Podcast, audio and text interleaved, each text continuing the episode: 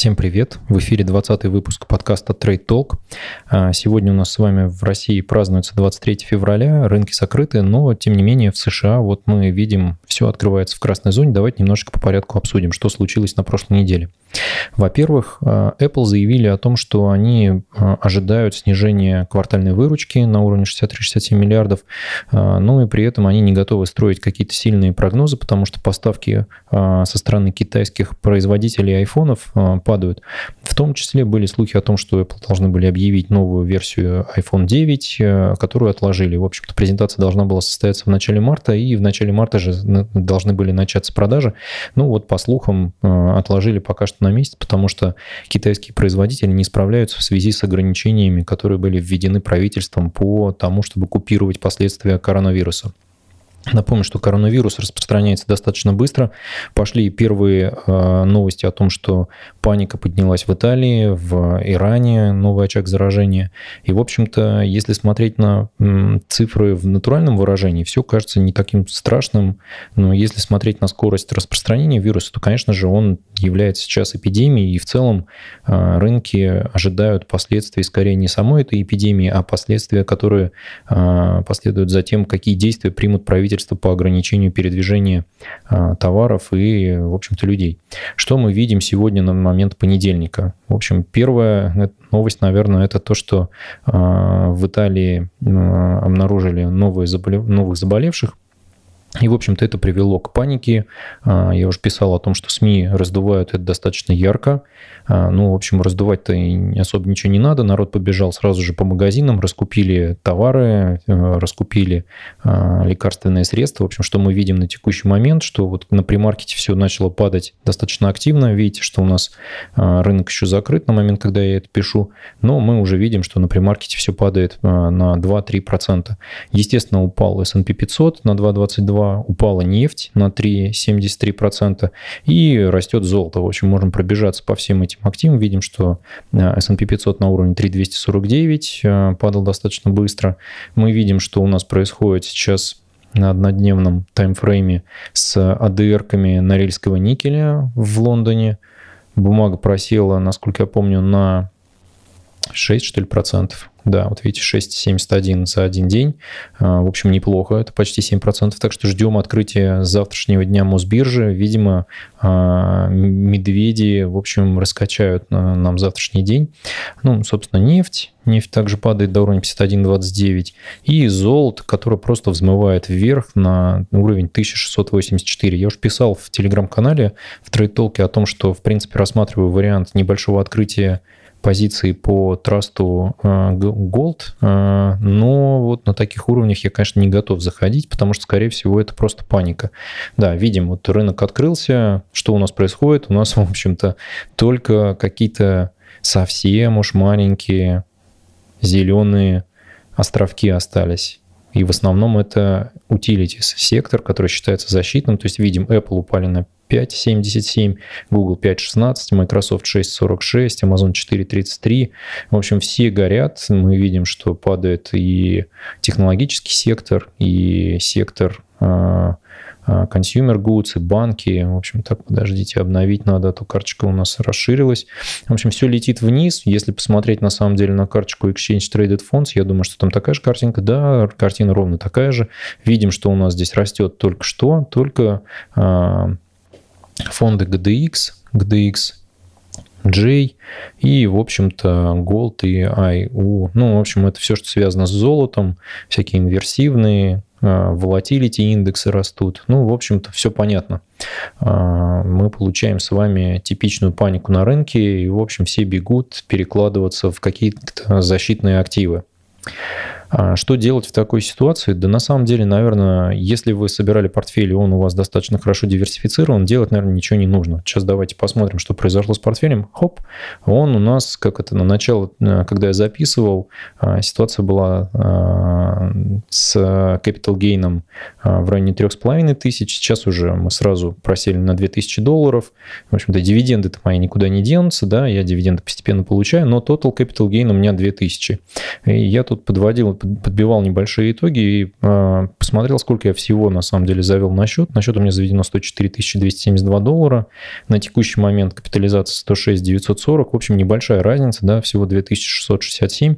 Но я уже рассказывал, что портфель у меня ориентирован на регулярное поступление кэша. Соответственно, здесь у меня есть позиции, которые начнут сейчас активно просаживаться. Первая из них, наверное, это EMLC.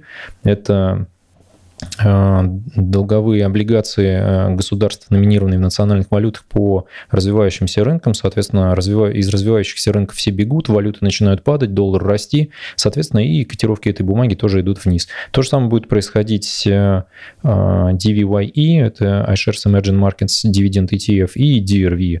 Ну и, в общем-то, с многими активами, которые завязаны на развивающиеся рынки. Ну и в том числе будет лететь вниз нефтяночка у нас, то есть Шломберже, ну и весь рынок commodity с Rio Tinto и вот Royal Dutch Shell вообще, видите, показывает 16,88% падения. В целом я в эту бумагу хочу через недельку, наверное, залить еще долларов 300-400, то есть довести а, номинал здесь до 2000 долларов. То есть, как помните, я открывал позицию на 2000 долларов, здесь уже 1737, соответственно, 300 долларов я сюда добавлю в какой-то момент. На российском рынке посмотрим, что у нас будет завтра. Я писал о том, что а, в телеграм-канале, о том, что у нас а, так, давайте-ка найдем. Я буду открывать марафон усреднения. Что это такое? Давайте расскажу немножечко. Правила игры будут следующие. Я каждый день буду закупать российских акций на сумму до 1600 рублей. Иногда это будет немножко превосходить эту сумму. Ну, в общем, посмотрим. В целом я буду стараться каждый день делать закупку в районе 1600 рублей. А, бумаги закупаются, в том числе могу закупать до одного, от 1 до 3 условных дней. То есть там в целом можно умножить на 3. Это будет 4800 за бумагу, но не более того. А, соответственно, у меня поле золота, Лукойл Норникель недоступны, я буду оперировать только ограниченным набором бумаг. В общем, каждую неделю в том числе будут участвовать два фонда в закупке, SBMX и ВТББ. О них я рассказывал в предыдущем выпуске подкаста, ссылку оставлю в описании, можете посмотреть, что это такое. Первый фонд – это индекс Мосбиржи, второй фонд – это индекс корпоративных облигаций, куда входят 122 бумаги, а, которые котируются на московской бирже. А, ну и закупаться будут бумаги из моего текущего портфеля в Тинькофф Инвестициях, его можно посмотреть либо по ссылкам, э, либо вы можете видео посмотреть, что у меня здесь открыто. Видите, у меня здесь есть облигации, достаточно большое количество, есть небольшое количество бумаг и вот ETF. -ки. В целом, так вот тут, видимо, цены не подгрузились из э, Google Finance, но вот сейчас подгрузится и суммы будут заново обновлены.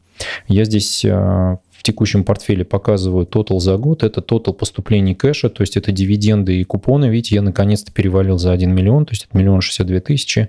А, при этом по облигациям у меня ожидается 541 тысяча дохода. По акциям ну вот, давай-ка обновись. Конечно, тут непонятно, что тут делать, чтобы все это дело обновилось. Но тут в районе должно быть, на самом деле, 760, насколько я помню, 760 или 740 тысяч полностью мне должен принести дохода купонного дивидендного рублевый портфель и э, в районе 6 тысяч э, долларовый портфель.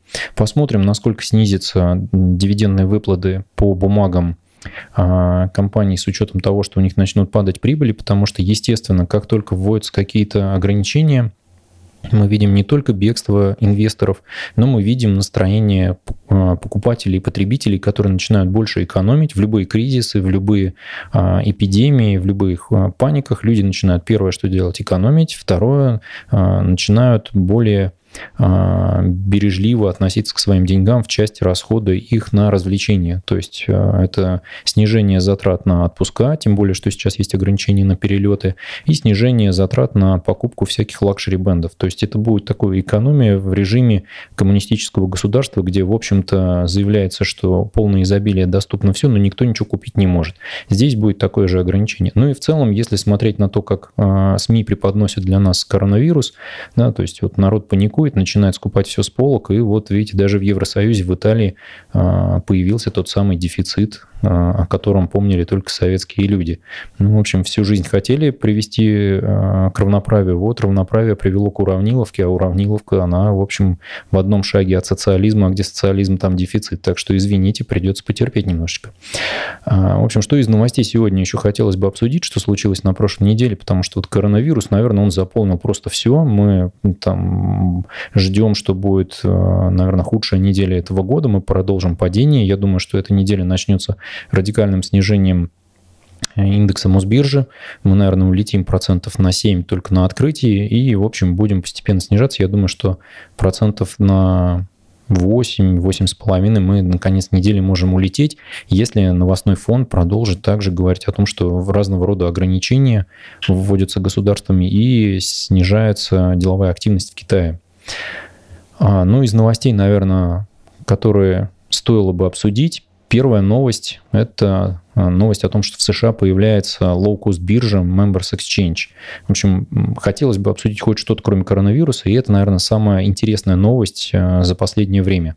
В общем, собрались а, интересные ребята из Bank of America, Merrill Lynch, UBS, Morgan Stanley, Citadel Securities, и к ним добавился уже, пришла новость о том, что добавился Goldman Sachs, и они решили открыть новую биржу. С чем это связано? Прежде всего с тем, что на самом деле в США есть монополия среди трех крупных игроков – это International Exchange, NASDAQ и CBOE Global Markets, Чикагская биржа а, которые, в общем-то, контролируют все площадки а, в Штатах.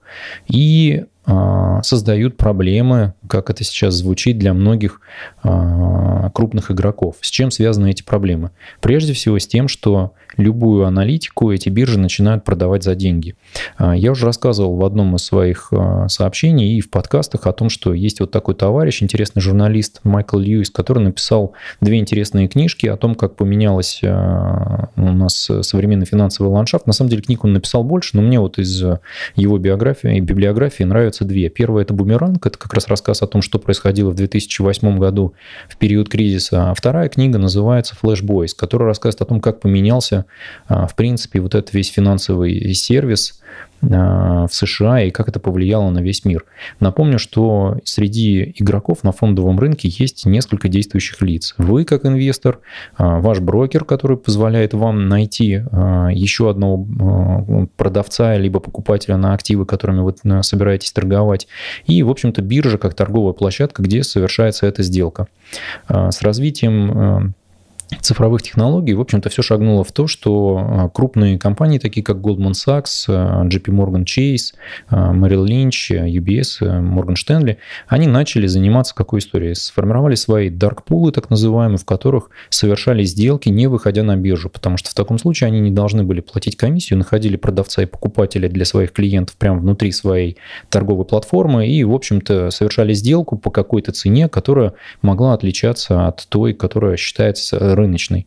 А, тем более, что если посмотреть на а, количество бирж в США, то непонятно, какая цена должна считаться рыночной. А, ну, собственно, комиссия по ценным бумагам этим заинтересовалась, обязала всех собирать эту статистику, смотреть, что если есть доступные заявки с наилучшим исполнением, то брокер должен исполнять эту заявку на соответствующей бирже. Ну и, в общем, это привело к тому, что появились такие ребята, которых начали называть high-frequency traders, которые покупают данные о заявках клиентов, которые те размещают на бирже. Зачем им это нужно? Затем, что они обладают а, сверхзвуковыми скоростями к доступу к, а всем, ко всем биржам, на которых они могут совершать сделки. И, в общем-то, это позволяет им определенным образом влиять на цену активов и зарабатывать на этом. То есть они точно знают, что сейчас на биржу придет человек с определенной заявкой, с определенным лимитом. Они знают, каким образом двинуть цену вниз и, в общем-то, продают дороже, покупают дешевле а при этом клиенты э, думают о том, что они, в общем-то, общаются с рынком. На самом деле, если посмотреть на статистику, то более 30-40% сделок совершается как раз вот high-frequency трейдерами, которые либо ускоренно выкупают для того, чтобы вам перепродать дороже активы, либо продают. А, привело это ко многим разбирательствам, к тому, что надо систему трансформировать. Но, ну, в общем, ничем это не закончилось, естественно, и, в общем, продолжают развиваться и цвести, в общем-то, всеми цветами радуги, а, семи-шести цветов, кому как удобнее. А, в общем, этим ребятам это надоело, Э, из Bank of America, Merrill Lynch, UBS, Morgan Stanley, Citadel Securities, кто, кстати говоря, один из крупнейших high-frequency трейдеров, и Goldman Sachs, и они решили открыть свою биржу, которая будет там супер дешевой, потому что в прошлом году уже комиссия по ценным бумагам вынуждена была э, выставить ограничения для э, американских бирж на предмет того, что они повышали тарифы на данные, на биржевые данные для крупных игроков. При этом крупные игроки, надо понимать, что достаточно серьезно тратятся опираются на покупку разного рода аналитических данных с бирж. Ну, в общем-то, они на этом теряют определенные деньги. Они решили организовать себе свой лунопарк с блэкджеком и шлюхами, и, в общем-то, успешно, наверное, летом 2020 года это сделают. Повлияет ли это как-то на то, какие у нас будут цены с вами? Да нет, наверное, это скорее повлияет на то, что у нас появится еще одна площадка, на которой можно будет торговать. Может быть, там будут комиссии пониже, и такие ребята, как Interactive Brokers, смогут снизить, ну и Чарльз Шваб смогут снизить свои комиссии. Ну, кроме того, что в США появляется low-cost биржа, была еще одна интересная новость. Морган Штенли покупают э, брокера и трейд. И трейд это, в общем-то, один из крупнейших сейчас а, брокеров, а, который позволяет работать через а, приложение. Я о них уже много рассуждал. Но, в общем, если в сухом остатке, ну, кроме того, какая сумма, за которую их покупают, ну, в общем, делить чужие деньги мы не будем, да, ну, поэтому давайте посмотрим на то, какой эффект это поимеет на, на текущий рынок. Morgan Stanley, как крупный банк, имеет вот 3 миллиона клиентов и 2,7 триллиона а, долларов в управлении. Это, конечно, безумная сумма а, по 900 тысяч на, на одного клиента, средний чек. То есть это, в общем-то, потенциальные миллионеры, которые работают с Морган Штенли как с трейдером.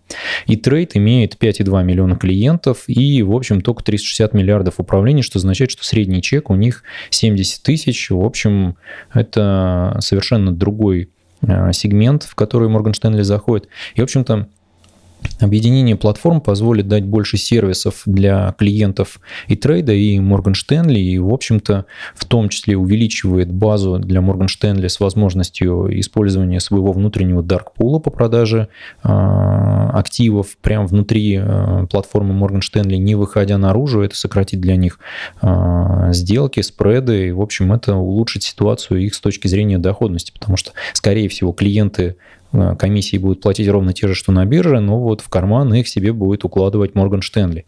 Поэтому для Морган Штенли это, наверное, позитивная новость. Не знаю, пока еще не смотрел, как она повлияла на акции этой компании. Ну, в общем, посмотрим. У меня их, в принципе, в портфеле нет, поэтому, наверное, повлиять это никак не может. Хотя в целом я вот в э, штатовские банки сейчас начинаю к ним присматриваться постепенно. В общем, Морган Штенли либо Goldman Sachs, наверное, в портфель бы себе добавил э, в какой-то момент времени.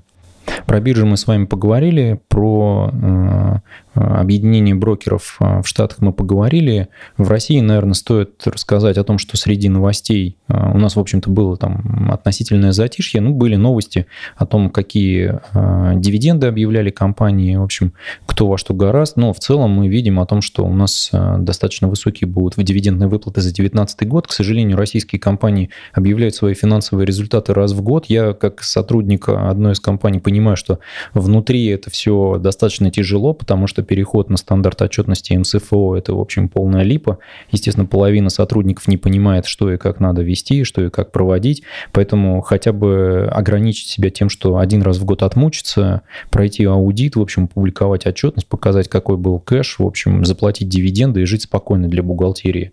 Да, в Штатах это все уже поставлено давно на то, что, ребята, извините, у нас никакого РСБУ есть, мы работаем по USG, ГЭП э, или по ИФРС, и, в общем-то, ничто не мешает раз в квартал, в квартал публиковать отчетность и платить квартальные дивиденды. Когда-нибудь, я думаю, что в России мы к этому придем, если у нас Министерство финансов наших позволит компаниям использовать, кроме РСБУ, как э, стандарта отчетности, налоговые и Министерство финансов э, позволит использовать МСФУ отчетность, тогда, наверное, произойдет революция, и наши компании начнут платить квартальные дивиденды наконец-то.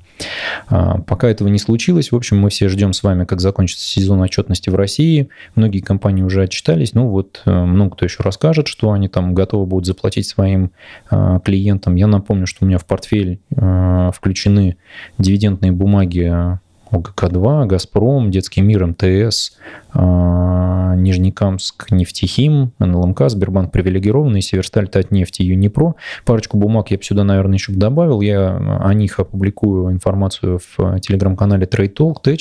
А, так что следите за обновлениями. В общем, сможете увидеть, какие у меня будут сделки. Ну и в целом вот ETF вы видите, у меня уже есть SBMX, а, ВТББ, корпоративные облигации и Тиньков Вечный портфель, который условно для меня такой портфель, купленный для отслеживания, что же происходит с фондом Тиньков.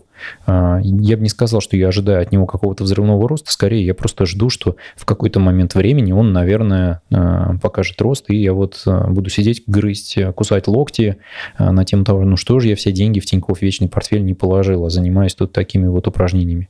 Ну, тем не менее, напомню, что я запускаю марафон, в котором я буду покупать в основном индекс Мосбиржи и корпоративные облигации. По одной бумаге я буду покупать каждую неделю этих бумаг и несколько бумаг вот из списка, который у меня здесь есть. Надеюсь, что на следующей неделе многие эти компании радикально присядут, э, портфель окрасится красным цветом, и я смогу закупаться на те купоны, которые у меня будут поступать вот от облигационного портфеля. Желаю вам в том числе воспользоваться моментом и закупиться интересными активами. Кто сильно переживает, можете эту недельку подождать, посмотреть, что происходит, или купить там хотя бы по одной, две, три, десять бумаг, ну, в общем, там не более чем на 5-10% от того, что вы готовы вложить в э, фондовый рынок в акции. А, понятно, что российский рубль сейчас начнет приседать, мы с вами увидим, что будут активы приседать, российский рубль, облигации в том числе пойдут вниз, поэтому в данном случае я думаю, что моя стратегия, выбранная для марафона, которую я планирую вести хотя бы 6 месяцев, на самом деле по бумагам индекса Мосбиржи корпоративным облигациям, я думаю, что протяну год, полтора, а вот по остальным бумагам я вряд ли буду активно закупаться, ну хотя полгода продержусь. А, ну и, в общем, моя стратегия усреднения, она будет действовать а, на самом деле на долгосрочном горизонте в общем, она на самом деле не моя, о ней много кто писал. А, в общем, некоторые даже Нобелевские премии получали за а, усреднение. Ну вот, давайте посмотрим на то, что из этого получится, и а, сверим часы хотя бы через полгода. Я буду активно публиковать в Телеграм-канале все новости на тему своего портфеля. Ну, а вам желаю, наверное, держаться не продавать активы, несмотря на то, что кровь будет течь из глаз у нас на этой неделе. А, в общем-то, всем успешных инвестиций. Увидимся.